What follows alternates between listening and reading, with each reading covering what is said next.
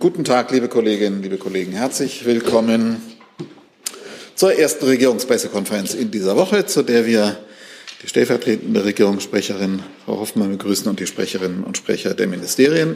Schön, dass Sie alle da sind. Herzlich willkommen. Und wir beginnen vorab mit einer Mitteilung des Auswärtigen Amtes zu einer Reise der Bundesaußenministerin. Herr Burger, bitte.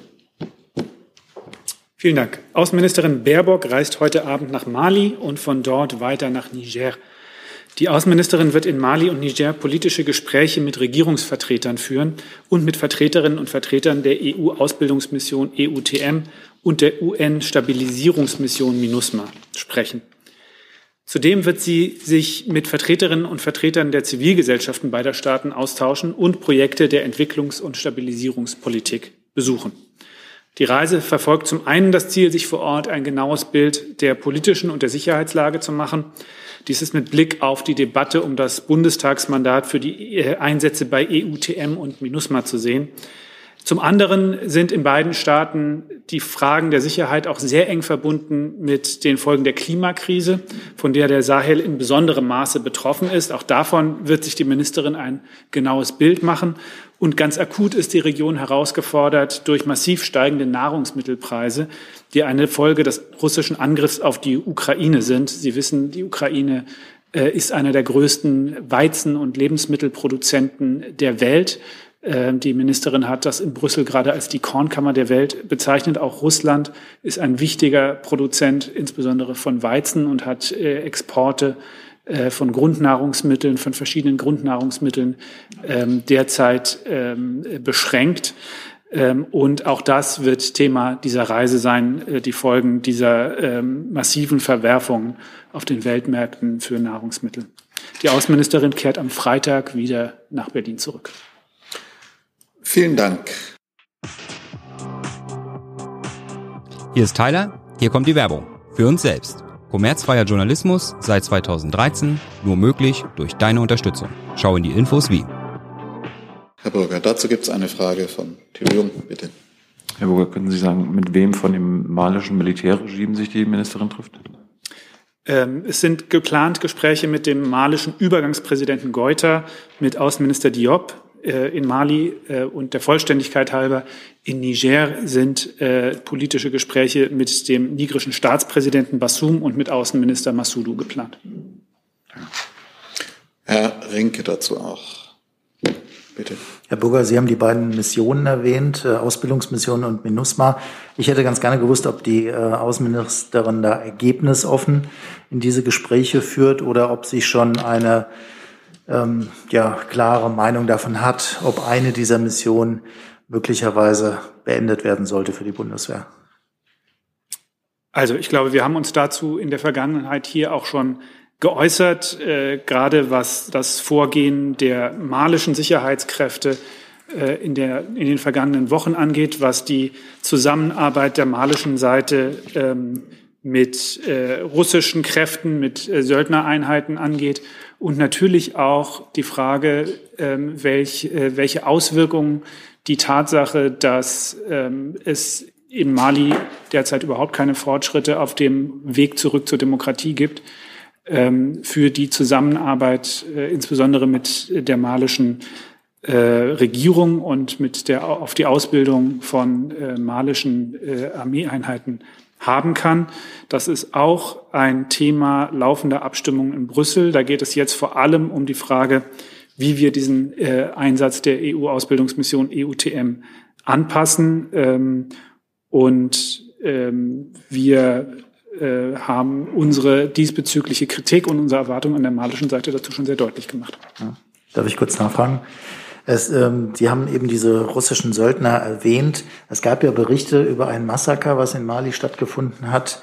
Da wurde teilweise auch der Zusammenhang äh, zur Ukraine gezogen, dass also russische Söldnertruppen äh, mehr oder weniger Order haben, äh, mit besonderer Brutalität vorzugehen.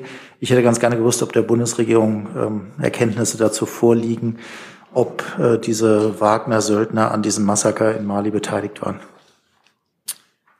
Wir haben uns zu diesem Vorfall äh, hier ja schon geäußert. Ich habe derzeit keine eigenen Erkenntnisse, die ich hier vortragen könnte, die darüber hinausgehen.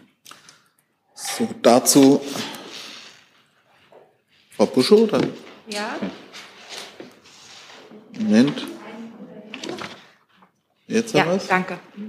Ähm, der, das, die Mandate für Mali laufen, glaube ich, Ende Mai aus. Deswegen ist die Frage, inwiefern ist dann absehbar, wann das Bundeskabinett eine Entscheidung dazu treffen wird, da ja der Bundestag noch beteiligt werden muss. Ist das jetzt so eine Art Vorbereitungsreise und die Entscheidung ist zeitnah zu erwarten? Und vielleicht können Sie, Herr Burger, oder dann ähm, äh, das, das Verteidigungsministerium sagen, wie viele Bundeswehrsoldaten im Moment in Mali eingesetzt sind. Also zu Ihrer ersten Frage, ich glaube, ich hatte das in meinem äh, Statement zur Ankündigung der Reise ja äh, auch in dieser Form angedeutet, dass äh, diese Reise natürlich auch mit Blick an, auf die anstehende Debatte im Bundestag, die Gespräche innerhalb der Regierung und die dann folgenden Gespräche mit dem Bundestag über die Zukunft der beiden Einsätze zu sehen ist. Zu der zweiten Frage kann vielleicht der Kollege aus dem Verteidigungsministerium den aktuellen Stand liefern. Wollen wir es vielleicht so machen, dass, Sie, dass wir schauen, ob es noch Fragen ans Auswärtige Amt gibt und dann wechseln wir. Ach so. Genau, wenn wir es so machen, dann ist es prima. Ja, wunderbar. So, bitte. Genau, auch die Verteidigungsministerin war ja in den vergangenen Tagen äh, in der Region unterwegs. Auch das diente natürlich der Informationsgewinnung für die, oder für die bevorstehende Mandatierung. Und was die Stärken angeht, die Sie ja auch online einsehen können, ähm, was MINUSMA angeht, sind wir bei etwa 1000 Soldatinnen und Soldaten und EUTM bei etwa 300 Soldatinnen und Soldaten. Dann haben wir Herrn Jessen mit einer Frage. Ja, Herr Burger, bleibt es äh, dabei, dass die Bundesregierung sagt, Verlängerung des Mandats käme überhaupt nur in Frage, wenn in absehbarer Zeit demokratische Wahlen äh, durchgeführt werden? In welcher Weise wird äh, diese Forderung vorgebracht und in welchen Zeiträumen denken Sie da? Ich glaube, also ich, ich, wie Sie das gerade paraphrasiert haben, ist, ist, glaube ich, nicht im Wortlaut das, was wir hier bisher gesagt haben. Aber ich glaube, es ist nochmal wichtig, dass man die beiden Einsätze EUTM und MINUSMA jeweils äh, für sich genau betrachtet auf die Frage hin, ob die Ziele dieser Mission ähm, unter den derzeitigen Bedingungen noch sinnvoll erfüllbar sind, ob wir die Chance ha- sehen, diese Mission äh, zum, zum Erfolg zu bringen. Und da stellen sich für die beiden Missionen jeweils sehr unterschiedliche Fragen. Bei der vom UN-Sicherheitsrat mandatierten Mission MINUSMA geht es ja vor allem darum, im Norden Malis zu einem Mindestmaß an Sicherheit beizutragen. Diese Mission unterstützt bei der Umsetzung des innermalischen Friedensabkommens und sie arbeitet für den Schutz der Zivilbevölkerung. Das sind Ziele, die weiter wichtig sind und die auch in unserem Interesse sind. Ähm, bei EUTM Mali ging es bisher dadurch, darum, durch Ausbildung der Streitkräfte Grundlagen dafür zu schaffen, dass Mali perspektivisch in der Lage ist, selbstständig für Sicherheit sorgen zu können. Ähm, welche Fragen sich da nun durch die derzeitige politische Situation in Mali stellen und äh, wie schwierig, welche zusätzlichen Schwierigkeiten sich äh, durch das, durch die deutlich verstärkte Zusammenarbeit mit, mit russischen Kräften, mit Söldnern dort vor Ort für diese Mission stellen, habe ich ja gerade schon angedeutet. Ich habe jetzt daraus nicht raushören können, für welche der beiden Missionen die Forderung nach äh, zeitnahen oder in einem akzeptablen Zeitraum abzuhaltenden demokratischen Wahlen Voraussetzung ist. Also diese Forderung gilt natürlich völlig unabhängig von den Missionen. Diese, das ist, da sind wir uns als Europäische Mission, äh, als Europäische Union auch vollständig einig und genauso auch mit der Regionalorganisation ECOWAS, die dort aus unserer Sicht eine ganz entscheidende Rolle spielt. Ähm, wie gesagt, ich habe hier keine, keine ähm, Bedingungen und Ultimaten formuliert. Ich habe gesagt, dass ähm, die politische Situation, wie sie derzeit ist, wo keine Fortschritte auf dem Weg zur Demokratie zu verzeichnen sind, natürlich die Voraussetzungen ganz massiv beeinflussen für den Erfolg, ähm, insbesondere natürlich der Ausbildungsmission EUTM, wo es ja darum geht, Kräfte der malischen Regierung äh, in den Stand zu versetzen, ähm, die verfassungsmäßige Ordnung durchzusetzen, für Sicherheit zu sorgen. Herr Jung. Herr Kollatz, es kann ja sehr gut sein, dass das Mandat oder beide Mandate nicht verlängert werden. Bereitet sich die Bundeswehr dann vor Ort schon auf einen eventuellen Abzug vor? Also ähm, an Spekulationen beteilige ich mich natürlich wie immer nicht. Klar ist aber auch, dass ähm, eine Eventualfallplanung in jede Richtung Teil der äh, militärischen Genetik ist. Äh, seien Sie sicher, dass wir auf alles vorbereitet sind, was uns das Parlament als Auftrag gibt oder eben nicht. Und Herr Burger, weil Sie die Zivilgesellschaft angesprochen haben, können Sie uns sagen, mit wem sich die Ministerin dort trifft? Das kann ich hier und heute nicht. Ähm, ich werde mal fragen, ob wir das nachreichen können. Möglicherweise können wir das nach dem Treffen auch nachreichen. Das bringe ich gerne in Erfahrung. Gut, dann äh, dazu nochmal. Ich würde gerne wechseln, auch wenn es nicht dringend ist, aber noch eine Frage. Äh, das geht schnell. Ähm, Herr Burger, die Verteidigungsministerin ähm, hätte auch gerne mit Herrn Geuter, dem äh, Junta-Chef, sprechen wollen. Das hat er abgelehnt. Jetzt findet ein solches Treffen mit der Außenministerin offenbar statt. Was hat sich sozusagen da verändert? Wieso wurde das eine Treffen mit einem deutschen Regierungsmitglied äh, abgelehnt, das andere kommt zustande? Ich weiß nicht, ob es so ist, wie Sie es darstellen. Tut mir leid, ich kann dazu nichts sagen. Ich, ich weiß es schlicht nicht. Nein, ich schließe mich da an. Gut, dann haben wir Themenwechsel. Herr Rinke hatte ein Thema angemeldet, bitte. Ich habe eine Frage an Frau Hoffmann. Es geht um die Familienministerin. Ich hätte ganz gerne gewusst, ob die Familienministerin mit dem uneingeschränkten Vertrauen des Kanzlers nach den Debatten um ihre Arbeit als rheinland-pfälzische Umweltministerin rechnen kann. Ja, die Familienministerin hat sich ja gestern Abend in einem Statement zu diesen Debatten auch äh, geäußert. Und der Bundeskanzler hat das Statement natürlich gesehen. Und ähm, ich kann sagen, dass dieser Auftritt ihn auch persönlich bewegt und betroffen gemacht hat. Ähm, das ist seiner Ansicht nach auch gerade, weil die Ministerin dort auch über sehr Persönliches und Privates gesprochen hat, ein menschlich sehr beeindruckender Auftritt gewesen. Was die Zusammenarbeit ähm, in der Regierung angeht, so schätzt der Bundeskanzler die Ministerin und arbeitet mit ihr eng und vertrauensvoll zusammen. Darf ich kurz nachfragen? Das heißt, äh, dass ihn die Begründung überzeugt hat und er kein, keine Notwendigkeit für Konsequenzen sieht? Das, äh, ich habe dazu gesagt, was ich sage, und ähm, er arbeitet eng und vertrauensvoll mit ihr zusammen. Dann gibt es zu dem Thema auch Fragen von außen. Jens, also zum Teil gleichgerichtete Fragen, Vertrauen, aber auch in der Variation zum Beispiel von Jens-Peter Paul. Betrachtet der Bundeskanzler die Eignung und Arbeitsfähigkeit von Kabinettsmitgliedern allein als Angelegenheit der entsendenden Parteien? Oder sieht Herr Scholz sich in der Pflicht, sich hierbei gegebenen Anlass ein eigenes Urteil zu bilden und gegebenenfalls Konsequenzen zu ziehen? Also ich habe im Grunde gesagt, was ich dazu jetzt in Bezug auf äh, Frau Spiegel sagen kann und was der Bundeskanzler, äh, welche Ansicht der Bundeskanzler da ist. Dann zu diesem Thema gehen wir bei Ihnen.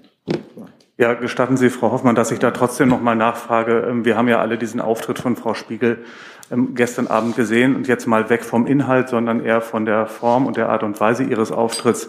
Ist das denn die Art und Weise, wie der Bundeskanzler ähm, ähm, seine Minister ähm, bei öffentlichen Auftritten sehen will? Also ist das etwas, was er als für gewinnbringend und professionell hält? Also wie gesagt, ich habe das ja schon dargelegt, der Bundeskanzler hat es äh, persönlich als einen bewegenden Auftritt wahrgenommen. Äh, kurze Nachfrage, war der, war der Bundeskanzler denn ähm, vor diesem Statement davon ähm, in Kenntnis, dass es dieses Statement geben wird und welchen Inhalt es hat, oder wusste er gar nicht davon Bescheid? Dazu kann ich mich jetzt nicht äußern. Dazu gibt es noch Fragen, Herr Jung.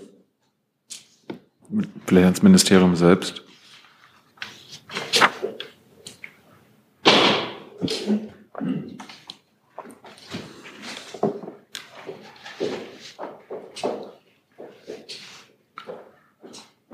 dann Herr Hönig, ja.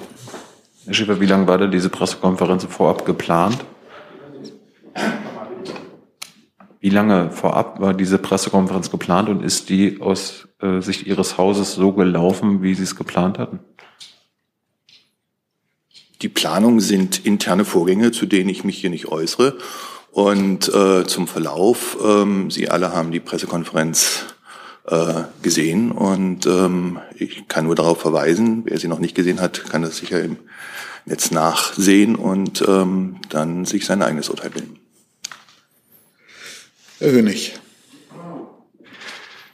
Herr Schäfer, die Ministerin hat ja zugegeben, dass sie entgegen ihrer äh, früheren oder ersten Angaben nicht an den ähm, zwei Kabinettssitzungen teilgenommen hat. Wie, wie, wie kam das zustande? Warum hat sie gelogen?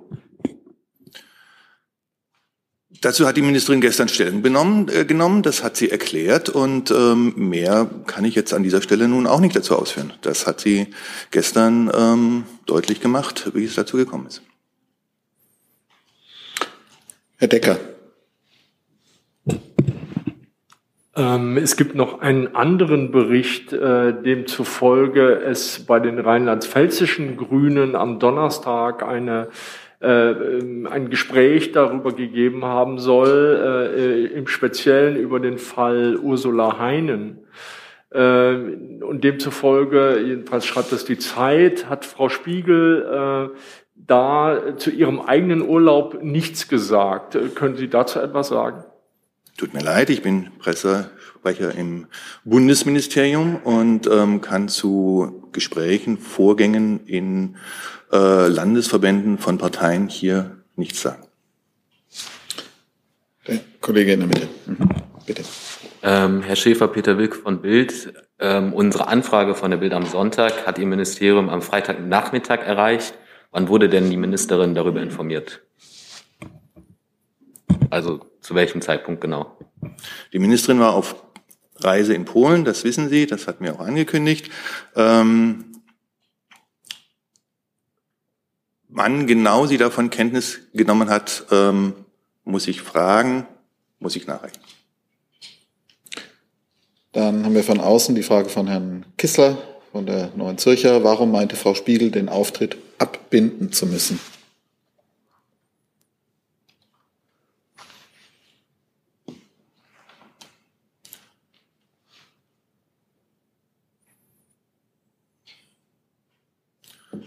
Ich habe Frau Spiegel dazu nicht äh, gesprochen. Ähm, Sie haben alle den Auftritt gesehen. Es war ein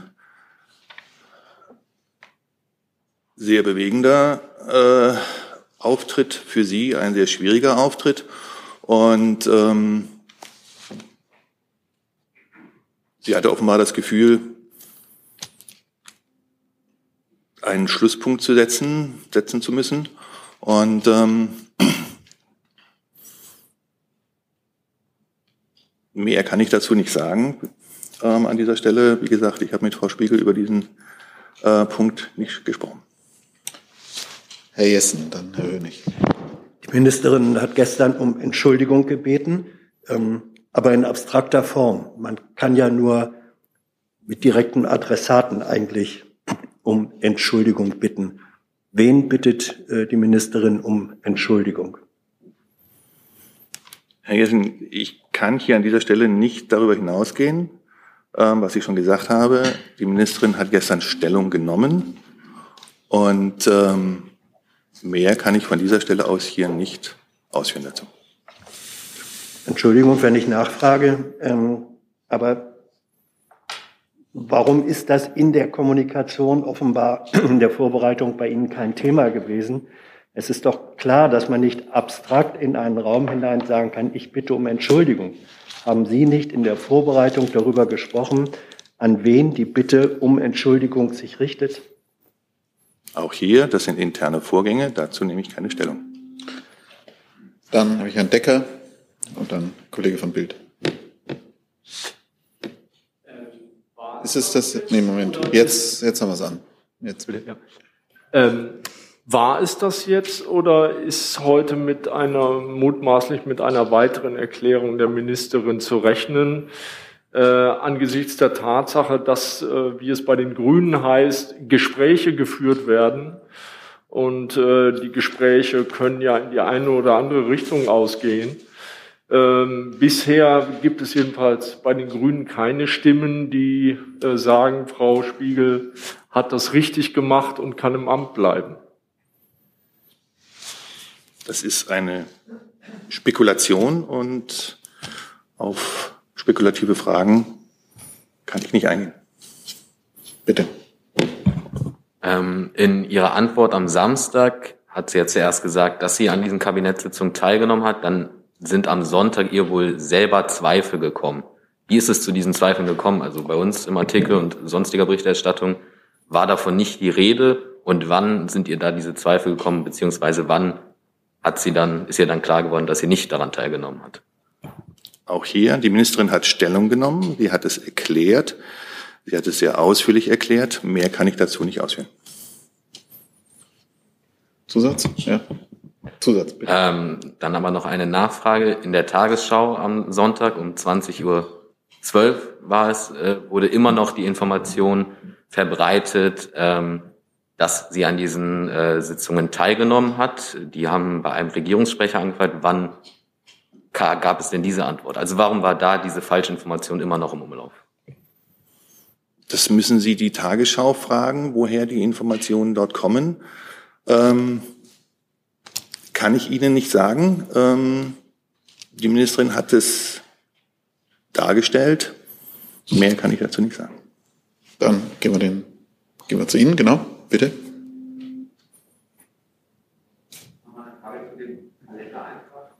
Von diesen Kabinettssitzungen hat Frau Spiegel aus dem Urlaub denn verpasst und nicht teilgenommen. Das ging gestern aus dem Statement von ihr nicht hervor, denn sie hat nur gesagt, bei dem Prüfen des Kalenders sei aufgefallen, dass sie doch nicht teilgenommen hat. Also konkret gefragt, wie viele Kabinettssitzungen hat sie verpasst? Danke. Das kann ich Ihnen nicht sagen. Ich äh, bin Sprecher im Bundesfamilienministerium. Daten Termine des äh, Klimaschutzministeriums in Mainz liegen mir nicht vor, kann ich keine, keine Auskunft zu geben. Bitte. Ja, vielen Dank. Ich möchte es nochmal bei Frau Hoffmann versuchen. Frau Spiegel Bitte. hat ja gestern dann eingestanden, dass sie offensichtlich über äh, ihre Zuschaltung zu Kabinettsterminen der rheinland-pfälzischen Landesregierung ähm, ursprünglich nicht die Wahrheit äh, gesagt hat. Ist das etwas, was aus Sicht des Bundeskanzlers ein, eine Art lässliches Vergehen ist oder ist das ein Problem, über das nochmal gesprochen wird, auch intern? Die Ministerin hat sich dafür ja entschuldigt und das habe ich ihr jetzt nicht weiter zu kommentieren. Dann haben wir von außen die Frage von Herrn Lücking ans Ministerium vermutlich äh, gerichtet. War der Auftritt als Live-Auftritt konzipiert?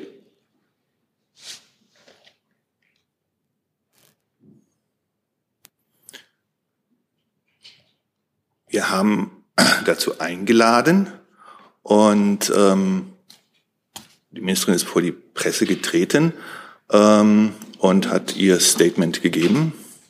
Mehr kann ich dazu nicht sagen. Herr Hönig und Herr Jungner. Frau Hoffmann, Sie haben jetzt gesagt, der Kanzler sei bewegt gewesen von dem Statement, das habe ihn betroffen gemacht. Also, aber noch, trotzdem noch mal die Frage, Inwieweit hat denn Frau Spiegel die volle Rückendeckung des Bundeskanzlers? Ich kann nur noch mal wiederholen, ähm, was ich gesagt habe, dass die im Bundeskabinett eng und vertrauensvoll zusammenarbeiten. Es handelt sich ja auch bei diesen gesamten Vorgängen, über die wir jetzt hier sprechen, um etwas, was in die Zeit fällt, als die Ministerin in Rheinland-Pfalz war und was die aktuelle Zusammenarbeit im Kabinett angeht, arbeitet der Bundeskanzler sehr vertrauensvoll mit ihr zusammen. Also das bedeutet, der Bundeskanzler sieht keinen Grund für einen Rücktritt. Ich kann nur noch mal das wiederholen. Der Bundeskanzler arbeitet eng und vertrauensvoll mit ihr zusammen. Herr Jung. Verständnisfrage, Frau Hoffmann. Ist die Angelegenheit mit der Entschuldigung jetzt geklärt für den Kanzler? Ich habe, glaube ich, wirklich alles gesagt, was ich dazu hier sagen möchte. Nee, aber das ist das Entscheidende. Also aus Ihrer Sicht, also aus Sicht des Kanzleramtes, aus Sicht des Kanzlers, kann, diese, kann, die, kann jetzt Gras über die Sache wachsen? Aus Sicht des Kanzlers schätzt er die Zusammenarbeit mit Frau Spiegel. Noch eine Frage? Ähm, Frau Hoffmann, war denn die familiäre Situation von Frau Spiegel und die Überforderung auch vor diesem Vorfall jetzt am Wochenende schon dem Bundeskanzler bekannt? Also Beispielsweise bei der Vereidigung von ihr als Ministerin, war das da schon bekannt, dass sie da familiäre Probleme hat? Also wenn Sie mich fragen, ob da die beiden intern persönlich darüber gesprochen haben, dann kann ich dazu nichts sagen. Da, dazu weiß ich schlicht nichts. So, dann wechseln wir noch hierzu, Herr Scholper. Dann noch eine Frage zum Thema Spiegel, dann wechseln wir und kommen zum Thema Ukraine. Ja. Ähm, Herr Schäfer, doch die Frage, in, als welche Art von Veranstaltung ähm, wurde das gestern eingeladen? Wir alle wissen, es ist ein Unterschied, ob ich sage, wir laden ein zu einem Statement ohne Nachfragen oder ob wir sagen Statement mit Nachfragen oder ob es eine Pressekonferenz ist.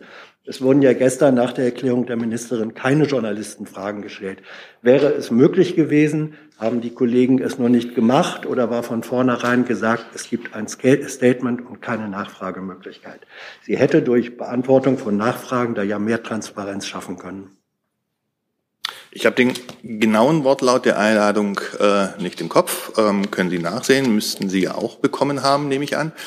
Ähm, wir haben dazu eingeladen. Ähm, die Entscheidung, ähm, wie übertragen wird, liegt bei den Sendern. Mehr kann ich dazu nicht sagen. Hätte die Möglichkeit bestanden, seitens der Journalisten Nachfragen zu stellen? Nein. So, dann haben wir zum Thema Ukraine Fragen von außen und wahrscheinlich dann auch im Saal. So, da war noch eine Frage von Herrn, von Herrn Paul.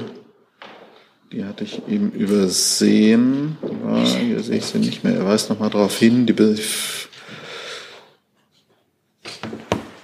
hat der Bundeskanzler eine Art Fürsorgepflicht für Ministerinnen und Minister?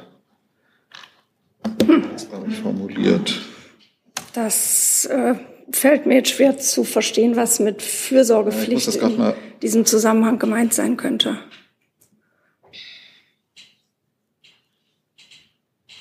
Sehen, ob ich das hier.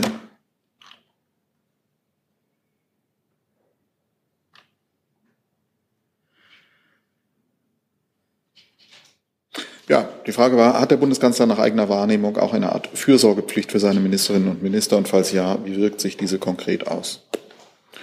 Da muss ich sagen, es fällt mir schwer zu verstehen, was Fürsorgepflicht in diesem Zusammenhang bedeuten soll. Der deutsche Bundeskanzler ist natürlich in erster Linie dem Wohl des deutschen Volkes verpflichtet. Und dazu gehört, dass man eng und gut mit seinem Kabinett zusammenarbeitet. Was eine Fürsorgepflicht für Minister bedeuten soll, das, äh, da fehlt mir jetzt so ein bisschen die Fantasie. Dann machen wir gleich, wechseln wir zum Thema Ukraine und frage auch äh, an Frau Hoffmann.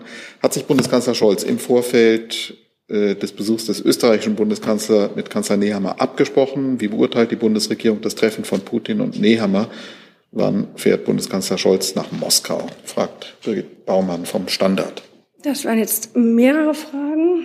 Ähm, aber also zu der ersten Frage, ob es eine Absprache gab ähm, zwischen dem österreichischen Bundeskanzler und Bundeskanzler Scholz ähm, kann ich das bestätigen. Ja, äh, äh, der Bundeskanzler Nehammer hat Bundeskanzler Scholz im Vorfeld über den Plan informiert, nach Moskau zu reisen. Und ich kann darüber hinaus sagen, ähm, dass wir diese Initiative des österreichischen Bundeskanzlers auch begrüßen, dass er heute das direkte Gespräch mit Putin in Moskau sucht. Denn wir sind der Auffassung, dass jegliche diplomatischen Bemühungen, die darauf abzielen, ein Ende der Kampfhandlungen in der Ukraine zu erreichen, ähm, Grundvoraussetzung dafür und Grundvoraussetzung für Verhandlungen zu schaffen zwischen der Ukraine und Russland, ähm, dass wir das befürworten. Und dann war die Frage ist ähnlich gestellt worden, auch von anderen österreichischen Kollegen. Die ich glaube, es gab noch eine Frage. Nachlegen, ja. Ich sag nur für, für die, die zuhören, wenn Sie die Frage nochmal variieren wollen. Ich gehe mal davon aus, die anderen Fragen sind äh, beantwortet, weil sie ähnlich formuliert waren. Und die weitere Frage war dann, äh, wann fährt Bundeskanzler Scholz nach Moskau? Da kann ich das sagen, was wir an dieser Stelle immer sagen. Wenn es eine Reise anzukündigen gibt, dann äh, würden wir die ankündigen. Aber ähm, ja, das, da in dieser Richtung sehe ich jetzt im Moment keinerlei Pläne. Herr Scholker. Ja, das war auch meine Frage, aber vielleicht können Sie, Frau Hoffmann, noch mal kurz erläutern, welche Erwartungen hat denn ähm, der Bundeskanzler von dem Besuch des österreichischen Kollegen in Moskau? Was ist das quasi äh, maximale und das minimale Ergebnis, was aus äh, deutscher Sicht der österreichische Bundeskanzler in Moskau erreichen könnte?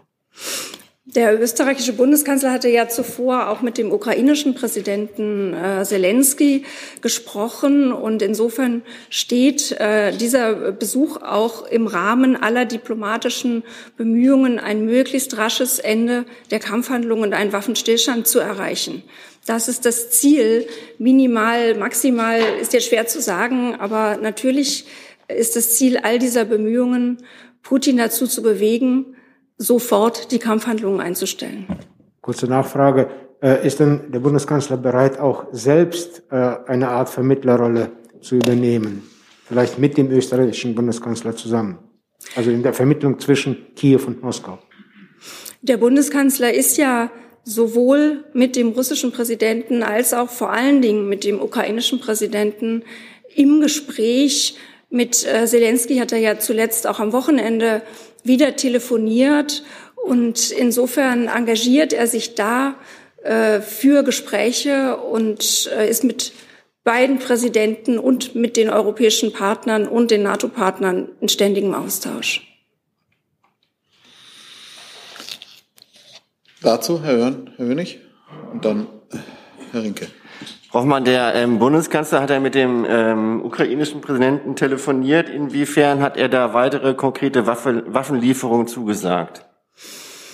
Ja, über so einen konkreten Inhalt des Gesprächs kann ich hier nichts sagen. Aber ähm, in, ja, der, da kann ich nichts dazu sagen jetzt hier. Die Außenministerin hat sich für die Lieferung schwerer Waffen an die Ukraine heute ausgesprochen in Luxemburg. Ist das Position der Bundesregierung? Ist das auch die Position des Bundeskanzlers, der Ukraine schwere Waffen zu liefern? Die Position der Bundesregierung ist ja, dass jegliches Ansinnen der Ukraine für weitere Waffenlieferungen äh, geprüft wird, und zwar ähm, nach drei Kriterien, nämlich was ist verfügbar, was nützt und kann auch schnell einsatzfähig gemacht werden und was ist sinnvoll auch in der Absprache mit unseren europäischen und unseren NATO-Partnern. Ich habe zu der äh, Reise des österreichischen Bundeskanzlers noch die Frage von Christoph Zotter von der Presse, die vielleicht auch nochmal anders variiert ist. Und zwar fragt er, zu welchem Zeitpunkt und in welcher Form war Bundeskanzler Scholz in die Vorbereitungen des österreichischen Bundeskanzlers eingebunden und Warum, wie wurde entschieden, dass Nehammer zu Putin fährt und nicht Scholz? Diese ganz genauen zeitlichen Details habe ich jetzt nicht parat. Ich könnte schauen, ob wir da noch irgendwas nachliefern, also wann da etwa ein Gespräch stattgefunden hat, aber oder wie das, äh, wie das, äh, wie sozusagen die Information stattgefunden hat, das äh, habe ich jetzt nicht genau parat. Ja, wann der Zeitpunkt ist auch, ja. ich frage da gerade ja, nochmal nach, genau. der Zeitpunkt interessiert. Mhm. Dann haben wir Fragen zu Waffenlieferungen. Entschuldigung, ich Bitte? wollte noch zu der Reise fragen. Zu der Nehammer-Reise. Ja, dann gut, schließen wir das an. Also dem Zusammenhang. Sie sind jetzt gefragt worden, Frau Hoffmann, äh, ob der Kanzler auch nach Moskau fährt, aber äh, und haben das beantwortet. Ähm, Gibt es denn Pläne, dass er nach Kiew fährt? Also auch da waren ja jetzt Spitzenpolitiker über das Wochenende gewesen. Und es hatte vorher ja auch hier in Berlin eine Debatte gegeben, ob das quasi eher so Schaufensterpolitik ist oder ob das sinnvoll ist, seine Präsenz in Kiew zu zeigen. Also vielleicht können Sie darauf bitte auch nochmal eingehen und sagen, ob es denn da Pläne gibt, äh, hinzufahren und ob er generell die Anwesenheit von Spitzenpolitikern in Kiew im Moment als sinnvoll ansieht. Also dafür gilt im Grunde dasselbe, was ich eben auch zu dem Besuch in Moskau gesagt habe, vielleicht mit einer gewissen Abstufung, aber in jedem Fall äh, würde ich das ankündigen, wenn es einen konkreten Plan gäbe. Genau, aber können Sie bitte trotzdem beurteilen, selbst wenn er nicht äh, reist oder Sie das nicht ankündigen wollen, ob denn Besuche in Kiew im Moment in der jetzigen Lage sinnvoll sind oder eher Schaufensterpolitik? Das würde ich jetzt nicht hier beurteilen wollen. Herr Scholper direkt dazu. Frau Hoffmann, wie geht denn der Bundeskanzler damit um, dass er äh, von vielen Seiten, von der ukrainischen zum Beispiel, von dem Botschafter kritisiert wird, dass äh, er eben sich sehr zurückhält, was die Reisen äh, nach Kiew angeht und äh, auch die Waffenlieferungen so ein bisschen auf der Bremse steht. Das nimmt er natürlich zur Kenntnis, äh, diese Kritik. Ja, das nimmt er zur Kenntnis. Herr Jessen. Frau Hoffmann. Ich möchte vielleicht noch, ja. ich, sozusagen, um das noch mal ein bisschen zu erläutern, es ist ja so, dass äh, äh, die Bundesregierung oder die Bundesrepublik äh, umfangreich Waffen liefert an die Ukraine und dass wir eben die Praxis haben, darüber jetzt nicht in allen Details hier öffentlich ähm, zu berichten. Aber ähm, ich kann auch sagen, dass in dem Telefonat mit Zelensky der ukrainische Präsident ausdrücklich auch gedankt hat für die Unterstützung, äh, die die Bundesregierung und Deutschland der Ukraine leisten. Dass es da noch weitergehende Wünsche gibt, was Waffenlieferungen angeht, das ist ja das ist ja kein Geheimnis. Und äh, es ist aber auch kein Geheimnis, dass es weitergehende Gespräche darüber gibt, was in Zukunft noch geliefert werden kann von deutscher Seite. Ich würde vielleicht ganz kurz ergänzen. Herr Burger. Mhm weil das ja keine Diskussion ist, die wir nur bilateral führen. Äh, das ist natürlich heute auch Thema beim Treffen der EU-Außenministerinnen und Außenminister, wo ähm, in Brüssel, äh, in Luxemburg, pardon, ähm, wo die Außenministerin heute Morgen äh, sich ja auch schon äh, geäußert hat. Und ein Element davon ist, dass wir als EU, wir haben ja bereits über die Europäische Friedensfazilität eine Milliarde Euro zur Verfügung gestellt. Es werden jetzt nochmal, diese Mittel werden jetzt nochmal ähm, deutlich aufgestockt und wir sind uns da mit unseren Partnern nicht nur im Kreis der EU, sondern auch in den G7 in der NATO total einig und ziehen an einem Strang, weil wir uns alle einig sind, dass die Ukraine jetzt äh, zu diesem Zeitpunkt im Krieg dringend weitere Ausrüstung braucht, um sich gegen eine neue russische Offensive, äh, die von allen Seiten erwartet wird, äh, wehren zu können. Und deswegen betrachten wir es natürlich ähm, nicht nur national, bilateral, äh, was sind die Dinge, die wir tun können, sondern sprechen darüber auch ganz intensiv äh, mit den Partnern, um gemeinsam zu erreichen, dass die Ukraine bestmöglich in die Lage versetzt wird, militärisch in diesem Konflikt bestehen zu können. Und ähm, vor diesem Hintergrund ähm, auch bitte ich auch die Äußerungen äh, zu verstehen, die die Ministerin heute Morgen beim Rat gemacht hat. Dann schiebe ich da von außen die Frage rein von Herrn Lücking vom ND. Der sagt, nach Einschätzung von Bundeswehrkreisen brauchen neue Waffensysteme, Marder, Panzerhaubitzen etc. mindestens sechs bis zwölf Monate Einführungszeit, bis die ukrainische Armee sie einsetzen kann. Und er verweist dann darauf, Forderung Außenministerin Baerbock nach schweren Waffen. Was ist Ihre Strategie für die Zwischenzeit, bis schwere Waffen einsetzbar sind? Es gibt ja jetzt schon von verschiedenen europäischen Staaten äh, entsprechende Signale, ähm, die passendes Material äh, schnell verfügbar haben. Ähm, deswegen weise ich gerade darauf hin, es ist eine Gemeinschaftsaufgabe. Wir alle haben gemeinsam ein Interesse daran, dass, ähm, die, dass die Ukraine in diesem Krieg besteht, sich verteidigen kann.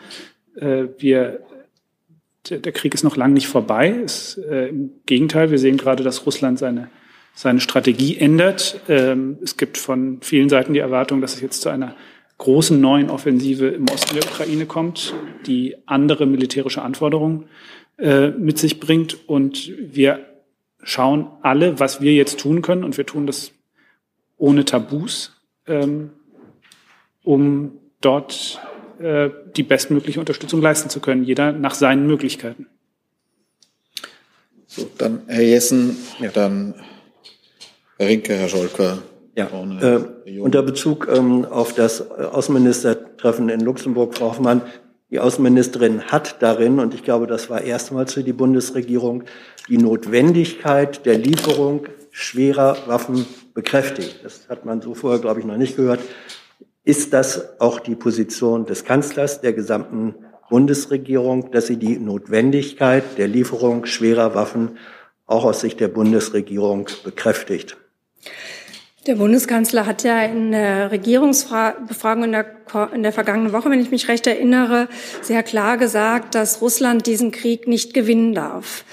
Und äh, deshalb unterstützt Deutschland die Ukraine mit einer Reihe von Ausrüstung und Waffen und ist ständig dabei, neu zu prüfen, welche Waffen darüber hinaus geliefert werden können. Und eben, da habe ich ja schon gesagt, nach den drei genannten Kriterien, was können wir liefern, was äh, ist verfügbar, Was macht Sinn, auch im Hinblick darauf, wie lange eine Ausbildungszeit dauert, was tatsächlich eingesetzt werden kann?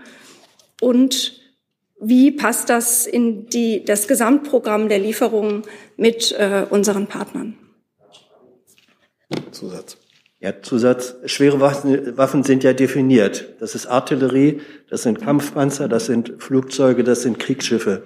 Herr Kollert, welche schweren Waffen, über die Deutschland verfügt oder äh, Entscheidungsberechtigung hat, sind innerhalb eines absehbaren Zeitraums durch Schulung ähm, des militärischen Personals der Ukraine einsetzbar?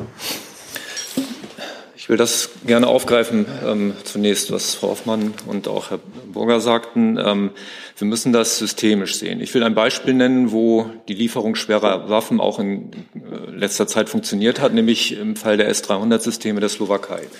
Die Slowakei hat ähm, der Ukraine diese Waffensysteme zur Verfügung gestellt, weil die ukrainischen Streitkräfte daran ausgebildet sind. Voraussetzung war, dass wir uns im Bündnis unterhalten haben, wie wir äh, der Slowakei ähm, den nötigen Schutz des eigenen Luftraums gewährleisten können und äh, sind übereingekommen, dass die USA, wir und die Niederlande zusammen mit unseren Patriotsystemen ähm, dann den Schutz der Slowakei übernehmen und im Gegenzug dann die Slowakei den Ukrainern ihre Luftverteidigungsmittel äh, ähm, zur Verfügung stellen kann. So, glaube ich, kann man das verstehen. Das ist in der Zeit, äh, die die Ukraine zur Verfügung hat, eine, ein probates Mittel. Das ist hinsichtlich des Systems, des logistischen und des Ausbildungssystems, was hinter diesen äh, Hauptwaffensystemen steht, ähm, durchaus intelligent, diese Lösung anzudenken, wenn wir die Alternative bedenken, dass wir direkt der Ukraine zum Beispiel Patriot liefern würden, was wir aus eigenen Beständen nicht können, ähm, hieße das immer noch, dass die Ukraine zunächst an diesen hochkomplexen Systemen ausgebildet werden müsste, trainiert werden müsste, die Logistik eingerichtet werden müsste und auch die äh, Feldverwendungsfähigkeit an der Front ähm, ähm, nachhaltig unterstützt werden müsste. Da steht auch wieder Industriekapazität dahinter. All das wäre äh, nicht sinnvoll lösbar gewesen. Also in diesem Verbund zu denken, ist, glaube ich, genau der richtige Ansatz. Ich habe noch vier Fragen zu dem Thema notiert. Wir fangen vorne an. Bitte. Nienhaber von Bloomberg. Eine Frage an Sie, Herr Kollatz. Es gab ja über das Wochenende nochmal verstärkt Forderungen an die Bundeswehr, ähm, der Bitte der Ukraine nachzukommen und die in den Beständen der Bundeswehr befindlichen Marder-Panzer zur Verfügung zu stellen, um dann im zweiten Schritt dann äh, von der deutschen Industrie das nachzurüsten. Gibt's da, gab es da nochmal ein, ein Nachdenken, auch mit Blick auf Frau Baerbock, die heute Morgen auch nochmal um mehr Pragmatismus, um mehr Kreativität ähm, ja nicht nur gebeten hat, sondern auch, auch alle Beteiligten aufgefordert hat. Gibt es da einen neuen Stand? Das folgt derselben Logik, die ich eben erläutert habe. Die Bundeswehr ist durch das Parlament äh, mit einem Auftrag versehen, aus dem unsere Fähigkeiten resultieren. Und alle Hauptwaffensysteme, die wir haben, einschließlich des Marders, sind dazu da und werden benötigt, um unseren Auftrag wahrzunehmen und unsere Fähigkeiten darzustellen. Innerhalb des Bündnisses, wo wir Verpflichtungen eingehen ähm, und auch natürlich zur Landes- und Bündnisverteidigung insgesamt. Und ähm, ähm so müssen Sie das bewerten. Das heißt, äh, die Bundesregierung Deutschland wird diese, dieser Bitte nicht nachkommen, die 100 Marderpanzer bleiben in Deutschland? Die Antwort auf diese Frage ist immer eine Entscheidung zwischen Landes- und Bündnisverteidigung, Bündnisverpflichtungen und äh, anderen Bedarfen. Herr Rinke und Herr Scholke. Ein etwas anderer Aspekt. Und zwar hat Serbien jetzt gerade ein chinesisches Luftabwehrsystem gekauft. Äh, Frau Hoffmann, ich hätte ganz gerne gewusst, weil der Kanzler ja mehrfach jetzt äh, unterstrichen hat, wie wichtig die Hilfe und die EU-Annäherung der Westbalkanstaaten ist, äh, ob die Bundesregierung das eigentlich als ähm, unfreundlichen, falschen Schritt der serbischen Regierung ansieht oder damit keine Probleme hat. Da habe ich jetzt ehrlich gesagt dazu keine Rücksprache gehalten. Das reiche ich aber gerne nach. Herr Kollatz, zu Ihren Ausführungen mit dem Petrot und der Slowakei habe ich Sie richtig verstanden, dass ähm, die Bundeswehr quasi diese Aufgabe mit den Patriots übernimmt in der Slowakei, dass die nicht die, dass äh, quasi die deutschen Offiziere diese Systeme bedienen. Das haben wir ja auch berichtet, ähm, dass wir Kräfte dorthin schicken, Patrioten. Das ist also nichts Neues ähm, und das ist dort vor diesem Hintergrund einzuordnen, zusammen mit anderen Partnern übrigens. Die eigentliche Frage war, wäre bei mir, ähm, gab es von der ukrainischen Seite Anfragen oder Bitten, dass man ukrainische äh, Militärangehörige in Deutschland schult? Oder gibt es solche Pläne, dass äh, die ukrainischen Militärs in Deutschland ausgebildet werden für den Marder oder für was auch immer? Wir führen laufend Gespräche mit unseren ukrainischen Partnern. Zu den Inhalten kann ich Ihnen hier nichts sagen. Dann habe ich von Herrn Lücking noch die Frage an BMVG Auswärtiges Amt. Ist es realistisch, dass baltische Staaten Waffen abgeben, die sie absehbar für die eigene Verteidigung und Bündnisverpflichtungen ebenso brauchen wie Deutschland seine Marderpanzer? Also ich kann dazu nichts sagen, da müsste man die baltischen Staaten fragen. Ich kann dazu auch nichts sagen. Dann haben wir abschließend vielleicht zu dem Gesamtkomplex von Herrn Ayash die Frage, verweist auf das Phänomen der Russenfeindlichkeit, das deutlich sichtbar geworden sei. Was unternimmt die Bundesregierung, um dem ein Ende zu bereiten? Ja, die Bundesregierung hat ja immer wieder und auch der Bundeskanzler sehr deutlich äh, gemacht, dass dieses nicht der Krieg des russischen Volkes gegen die Ukraine, nicht der Krieg der Russinnen und Russen gegen die Ukraine ist, sondern in erster Linie mal Putins Krieg und ähm, auch nicht der Krieg der Russinnen und Russen in Deutschland.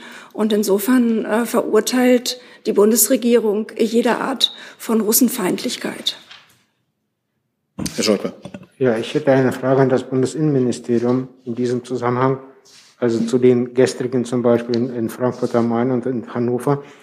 Es gibt ja jetzt zum Beispiel von dem ukrainischen Botschafter die Forderung, zum, auch die russische Flagge zu verbieten. Ähm, wie bewerten Sie diese äh, ganze Auftritte oder Aufmärsche von äh, russischstämmigen Einwohnern in Deutschland? Äh, auf, planen Sie irgendwelche Maßnahmen, um das zu begrenzen oder zu verbieten oder zumindest zum Beispiel die Fahnen zu verbieten, die jetzt in Frankfurt zu sehen waren? Nicht die russischen, aber die aus Donetsk, die ja von Separatisten genutzt werden. Ja, die Bundesinnenministerin hat sich ja auch gestern dazu klar geäußert. Ähm, sie, sie hat gesagt, was wir in Hannover und in Frankfurt gesehen haben, gestern. Das zeigt, wie wichtig es ist, gegen russische Desinformation vorzugehen, gegen Lügen und Propaganda, mit denen eben unter anderem dieses Narrativ, es gebe eine besondere Russenfeindlichkeit in Deutschland verbreitet wird. Das ist aus unserer Sicht falsch. Das ist überhaupt nicht belegt durch eine hohe Anzahl etwa von Straftaten gegenüber russischstämmigen Menschen in Deutschland. Es gibt solche Straftaten, aber keine Anhaltspunkte dafür, dass es eine irgendwie grassierende oder stark steigende Russenfeindlichkeit in Deutschland gäbe. Ähm, insofern geht es darum, gegen russische Desinformation, gegen Lügen und Propaganda vorzugehen. Und es geht, das hat die Bundesinnenministerin auch äh, darum, ähm, gegen jegliche Verherrlichung von Kriegsverbrechen und von diesem russischen Angriffskrieg vorzugehen. Und das bedeutet ja etwa, dass das Symbol Z, was für eine Verherrlichung dieses Angriffskriegs und der Kriegsverbrechen steht, ähm, als Billigung von Straftaten, nämlich Billigung dieser Verbrechen, eben wiederum in Deutschland eine Strafbarkeit begründen kann, strafrechtlich verfolgt werden kann. Deswegen hat es ja gestern auch Auflagen gegeben, die von vornherein diese Verwendung dieses Symbols ähm, untersagt hat. Und ähm, auch da, da gilt, ähm, Deutschland hat einen Schutzauftrag auch gegenüber ukrainischen Geflüchteten, die sich natürlich, die natürlich äh, ja auch besonders reagieren auf solche Ereignisse. Und äh, deswegen gilt es, wann immer die Schwelle zur Strafbarkeit überschritten ist und damit die Versammlungsfreiheit und auch die Meinungsfreiheit in Deutschland ihre Grenzen findet, eben auch konsequent einzuschreiten. Gestern äh, ist die Polizei ja an verschiedenen Stellen auch eingeschritten. Das genaue Vorgehen vor Ort, das möchte ich hier nicht äh, für die Bundesregierung oder das Bundesinnenministerium bewerten. Das ist Sache der Polizei vor Ort und der Versammlungsbehörden, die eben entsprechende Auflagen treffen und dann gegebenenfalls auch einschreiten. Zusatz? Äh, gilt das auch für die Fahnen, die ich erwähnt habe, also die russische Fahne oder die Donetsker Fahne? Die russische Fahne ist sicherlich kein äh, verbotenes Symbol in Deutschland. Das gilt für andere äh, Fahnen anderer Nationen natürlich genauso. Ähm, konkret habe ich mich zu dem Symbol Z ja schon geäußert, dass das als Billigung des russischen Angriffskriegs und der russischen Verbrechen äh, durchaus eine Strafbarkeit begründen kann. Für andere etwaige Symbole ähm, wäre das wie immer im Strafrecht eine Frage des Einzelfalls, ob darin durch die Verwendung eines solchen Symbols ähm, man im strafrechtlichen Sinne sagen kann, da billigt jemand einen völkerrechtswidrigen, verbrecherischen ähm, Angriffskrieg und damit eine Billigung von Straftaten im Sinne des Paragraphen 140 des deutschen Strafgesetzbuchs. Aber das würde ja bedeuten, dass im Falle einer äh, ganz klaren Bejahung des Krieges mit einer russischen Fahne auch diese Fahne dann eingezogen werden müsste. Strafrechtliche Beurteilungen sind immer eine Frage des Einzelfalls und aller Umstände des Einzelfalls, auch welche Parolen dazu äh, möglicherweise kundgetan werden, welche anderen Symbole gezeigt werden. Deswegen sind abstrakte Beurteilungen da eigentlich nie möglich. Konkret konnte ich mich jetzt zu dem Symbol Z äußern und alles andere sind tatsächlich Fragen des Einzelfalls, die dann jeweils vor Ort auch von den Polizeibehörden und gegebenenfalls von Staatsanwaltschaften beurteilt werden müssen. So, so viel Zeit haben wir nicht mehr, aber ich habe noch Meldungen zu anderen Themen. Bei Ihnen, Herr Wefers, Herr Rinke, Herr Hönig, Herr Jung hatte, glaube ich, auch noch ein Thema und eins habe ich von außen. Und Sie. Und dann schließen wir das damit auch ab. Bitte. Vom ZDF. Es hat ja jetzt, das Europäische Parlament hat sich klar für ein Embargo russischer Energie für Europa entschieden. Unsere Nachbarländer Polen und Frankreich haben sich dazu positiv geäußert. Ähm, die, es ist ja viel die Rede von der Einigkeit des Westens gegenüber Russland. Ist es bei der Frage nach dem Energieembargo nicht die Bundesregierung, die aufgrund eigener wirtschaftlicher Interessen diese Einigkeit aufs Spiel setzt, Frau Hoffmann? Ja, die EU hat sich ja auf ein Embargo von russischen Importen von Kohle geeinigt. Also da besteht eine sehr große Einigkeit und es besteht auch eine Einigkeit darin, dass man hart daran arbeitet, die Abhängigkeit von russischen Energieträgern, also weiterhin von Öl und Gas konsequent zu verringern. Und das ist eine sehr weitreichende Einigkeit. Zusatz, es wird ja der Vorwurf gemacht, Deutschland sei der Bremser bei den Sanktionen aufgrund der ablehnenden Haltung gegenüber einem sofortigen Embargo von Öl und Gas. Wie steht die Bundesregierung dazu? Die Bundesregierung hat ja, wie gesagt, bei Kohle zugestimmt, dass, äh, dass, dass es dort ein baldiges Embargo geben wird und arbeitet auch daran, dass in den anderen Bereichen die Abhängigkeit verringert werden kann und man dann mittelfristig nicht mehr angewiesen ist auf russisches Öl und russisches Gas. Für Öl ist ja bereits auch eine Frist in Aussicht äh, genommen worden, wann diese Unabhängigkeit da sein könnte. Und das sind äh, bedeutende Schritte und bedeutende Sanktionsschritte, die die russische Wirtschaft auch stark unter Druck setzen. Sie haben mir jetzt aber nicht geantwortet. Wie steht die Bundesregierung zu dem Vorwurf, der Bremser bei den Sanktionen zu sein? Das über diese Themen innerhalb der EU diskutiert wird, ist ganz selbstverständlich. Dann gehen wir zu der Kollegin in der Mitte, bitte. Ähm, Eva Huber, ARD Hauptstadtstudio. Ich hätte eine Frage zu ähm, gestiegenen Lebensmittelpreisen, also ans Landwirtschaftsministerium. Ich kann darauf vorbereiten, dass auch an Herrn Kautz noch eine Frage kommen wird. Könnte man auch schon wechseln.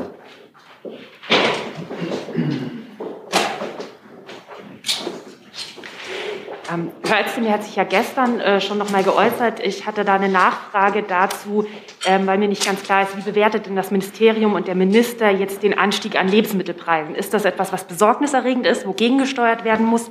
Oder ist es einfach auch noch der Spiel des Marktes, zumal wir ja sowieso in Deutschland relativ geringe Ausgaben für Lebensmittel bisher hatten? Also wie ist da die Bewertung? Wie bedenklich ist das? Und wenn gegengesteuert werden muss, wie? Was sind die Ideen? Ja, vielen Dank für die Frage. Ähm, Sie wissen, die gestiegenen Preise, insbesondere auch im Bereich Energie, sind für viele Bürgerinnen und Bürger eine Belastung. Und Sie haben es auch gesagt, der Krieg in der Ukraine hat einen enormen Einfluss auf das Marktgeschehen, auch gerade am Lebensmittelmarkt. Wir beobachten die Situation daher weiter engmaschig und Minister Özdemir hat auch betont, dass es wichtig ist, dass es Entlastungen für die Bürgerinnen und Bürger gibt. Sie wissen, die Bundesregierung hat in dieser Situation bereits ein erstes Entlastungspaket ähm, zur unmittelbaren Entlastung auf den Weg gebracht, um einen sozialen Ausgleich wirkungsvoll herzustellen. Ich nenne als Stichwort nur beispielsweise die Erhöhung des Mindestlohns, den Heizkostenzuschuss oder auch die, den Wegfall der EEG-Umlage. Die Koalition hat zudem ein weiteres Maßnahmenpaket vereinbart, damit die Bürgerinnen und Bürger schnell entlastet werden. Energiepreispauschale als Stichwort. Sie sehen, das sind spürbare Entlastungen und Verbesserungen für die Bürgerinnen und Bürger, die beim gesamten Lebensunterhalt helfen. Minister Özdemir hat aber ähm, unabhängig davon auch angekündigt, dass auch über weitere Maßnahmen entschieden werden kann, wenn sich die Lage weiterhin zum Schlechteren entwickelt. Eine Nachfrage, aber das heißt, es geht vor allem um Entlastungen, darüber zu gehen, jetzt irgendwie an den Preisen selber zu schrauben, Mehrwertsteuer etc., das ist nicht auf dem Tableau. Minister Özdemir hat betont, es geht um die unmittelbare Entlastung und den sozialen, den wirkungsvollen sozialen Ausgleich für den Lebensunterhalt. Dann habe ich von außen die Frage an Herrn Kautz, ähm, und zwar von Herrn Peduto von der Funke Mediengruppe. Stichwort Impfstoff. Das Bundesgesundheitsministerium hat ähm, eingeräumt, dass Impfdosen in nicht wenigen Fällen vernichtet wurden. Zitat aus der Welt. Da die Impfnachfrage derzeit gering ist, gibt es konkrete Zahlen zum Umgang, zum Umfang der vernichteten Dosen sowie eine Einschätzung, welchen finanziellen Wert die Menge des ungenutzten Impfstoffs hat. Da gibt's ähm, eine ausführliche Antwort ähm, auf eine kleine Anfrage, die veröffentlicht wurde. Da können sämtliche Zahlen entnommen werden. Bislang sind nicht viele äh, Dosen äh, vernichtet worden. Genau können wir die Zahlen natürlich auch nicht unbedingt sagen, denn ausgelieferte Impfstoffdosen können auch in Arztpraxen verworfen werden. Ähm, es ist allerdings so, dass ähm, wir mehr Impfstoff momentan zur Verfügung haben, als äh, genutzt wird und als wir auch spenden können. COVAX zum Beispiel nimmt keine Spenden zurzeit mehr an. Ähm, deswegen besteht durchaus äh, eine Gefahr, dass äh, Impfstoff verworfen wird. Eine gute Nachricht allerdings dazu, ähm, vergangene Woche ähm, ist die Nachricht rausgekommen, dass äh, BioNTech länger gelagert werden kann und deswegen wird bis Juni Anders als wir ursprünglich gesagt haben, in dieser kleinen Anfrage sind wir noch davon ausgegangen, bis Ende Juni wird 10 Millionen Impfstoffdosen werden äh, verworfen werden müssen oder vernichtet werden müssen. So sind es nur drei. Essen. Ähm, Sie sagten, COVAX nimmt derzeit keine Spenden an.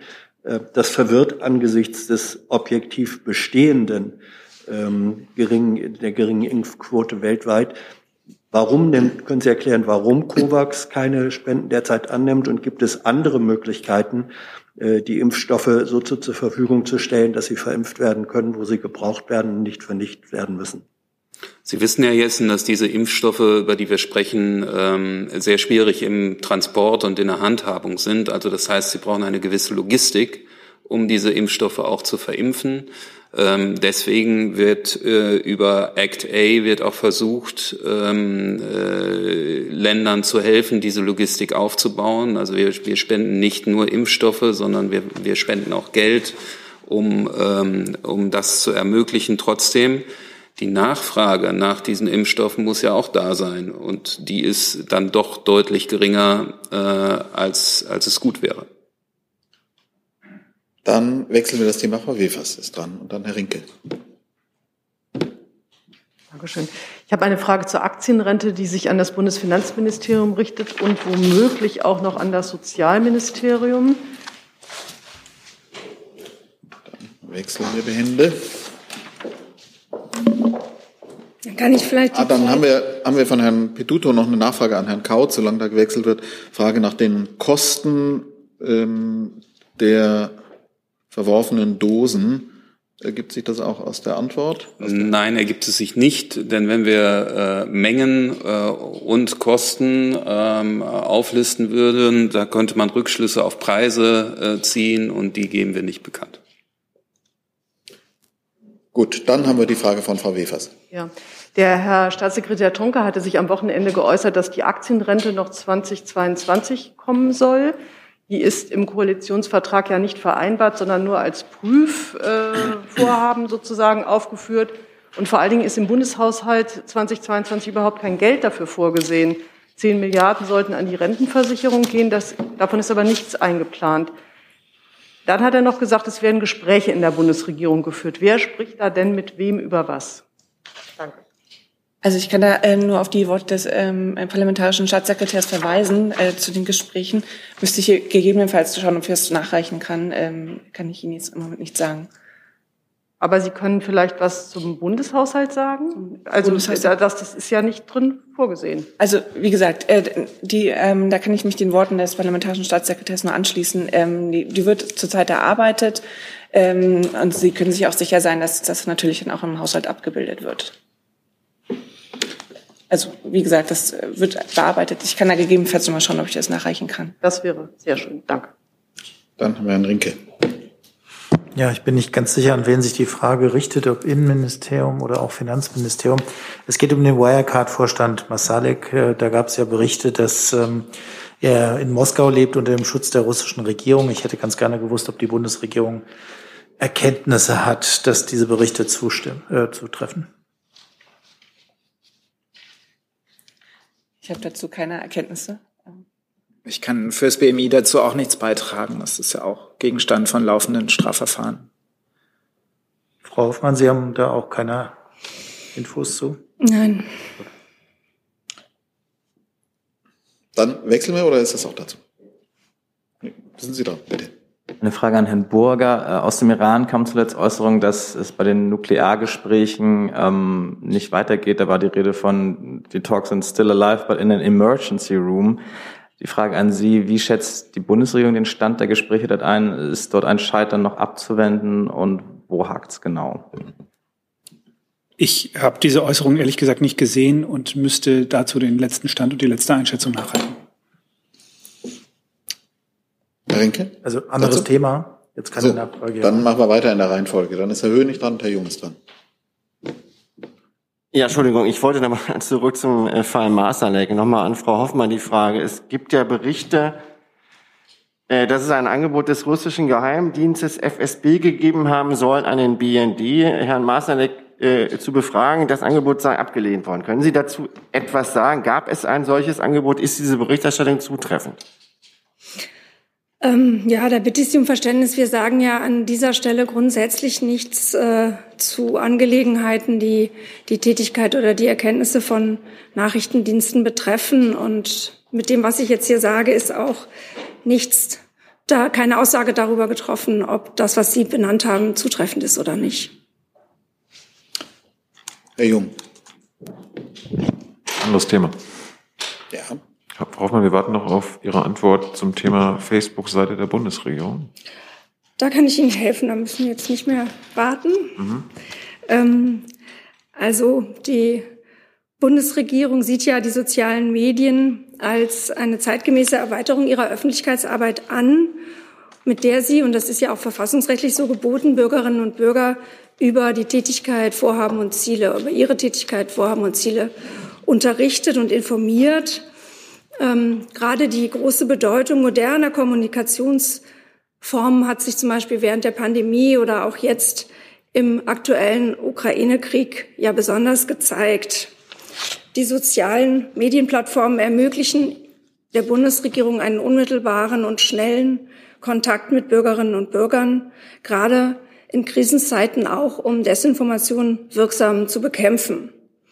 Auf Facebook aktiv zu sein bedeutet für die Bundesregierung aber nicht, sich mit allen Einzelheiten der Geschäfts- und Datenschutzpraxis des Unternehmens einverstanden zu erklären.